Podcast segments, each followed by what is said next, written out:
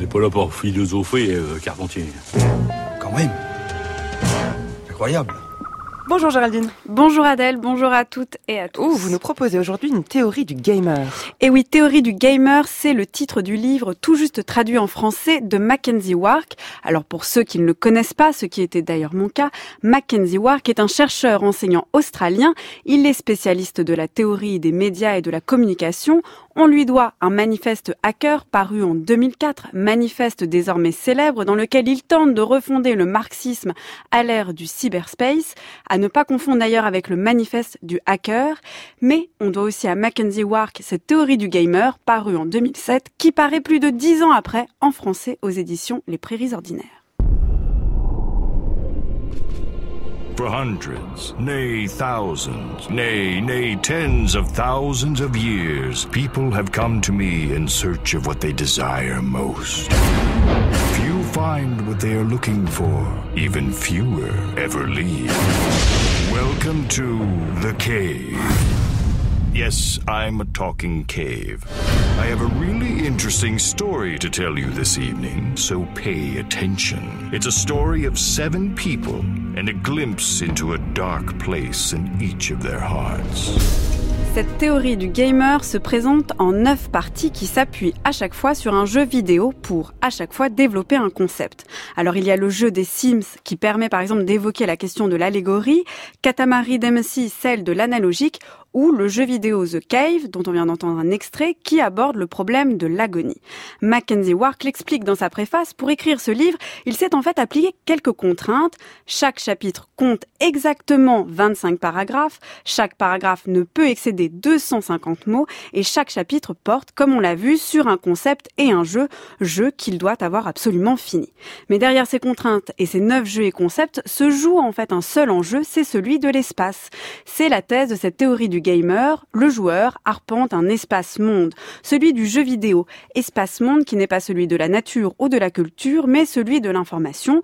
Ce troisième espace, cet espace-monde du jeu, c'est le loot space, version idéale d'un monde qui crée ses propres règles, ressources, sensations, intrigues et personnages, qui crée autrement dit sa propre réalité.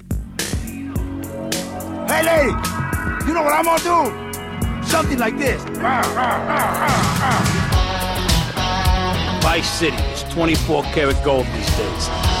We send someone down to cut ourselves a nice slice.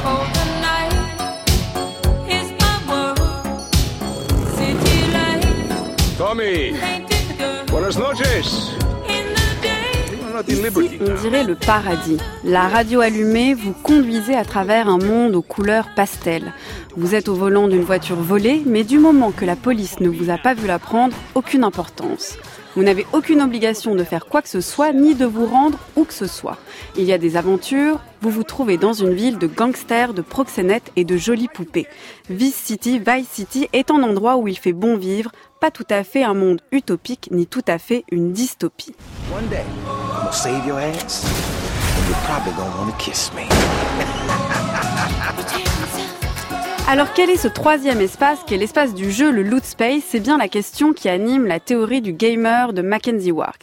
Ni nature, ni culture, ni utopie, ni dystopie, comme on l'a entendu pour Vice City, quel est le lieu du jeu? Où êtes-vous quand vous jouez? Êtes-vous dans un au-delà, un ailleurs ou nulle part? Est-ce un refuge, un abri, une échappatoire ou la vie elle-même? Et puis que signifie dans cet espace un mouvement, un effort pour se déplacer, manger, rencontrer? Quelles sont les limites du loot space? Quelles en sont les frontières? Quelles en sont les règles dans ce territoire? Pour justifier nos actes et cadrer nos actions.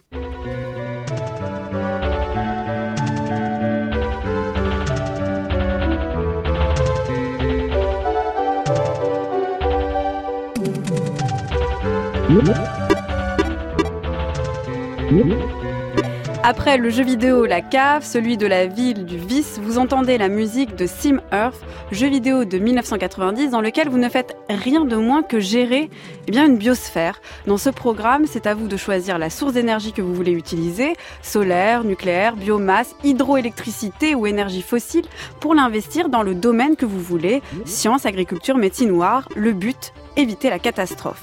Mais au fond, qu'il s'agisse de l'espace quotidien d'une maison, d'un village dans lequel on prospère, d'une ville sans foi ni loi, c'est toujours à vous, dans un jeu vidéo, aux joueurs, de choisir, de programmer, de paramétrer son propre monde. Et cet espace du jeu n'est donc pas quelque part, c'est en fait une atopie, un lieu qui n'a d'existence, de règles, de frontières que par et grâce aux joueurs. Mais ça me donne très envie non seulement de lire ce livre et de refaire des émissions sur les jeux vidéo comme on avait fait l'an dernier. Souvenez-vous, Géraldine, c'était génial. Ah ouais, oui, je m'en souviens. Et on pourra ajouter du coup ce livre, c'est La théorie du gamer de Mackenzie Wark. C'est aux éditions Les Prairies Ordinaires. Avec un duplex depuis l'Australie. Merci Géraldine. Votre chronique est à réécouter en ligne sur le site du Journal de la Philo.